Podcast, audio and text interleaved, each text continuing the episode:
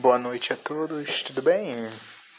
Um conselho que eu dou nessa noite a todos é vamos ser mais humilde, poder ajudar o próximo, fazer o bem sem olhar quem, não ter inveja das coisas do, do próximo, caminhar sempre olhando para frente, não olhe para o lado, não olhe para trás, porque com fé em Deus a vitória é certa, entendeu? Então vamos, gente, vamos caminhar Vamos para frente, não desista dos seus sonhos, dos seus objetivos.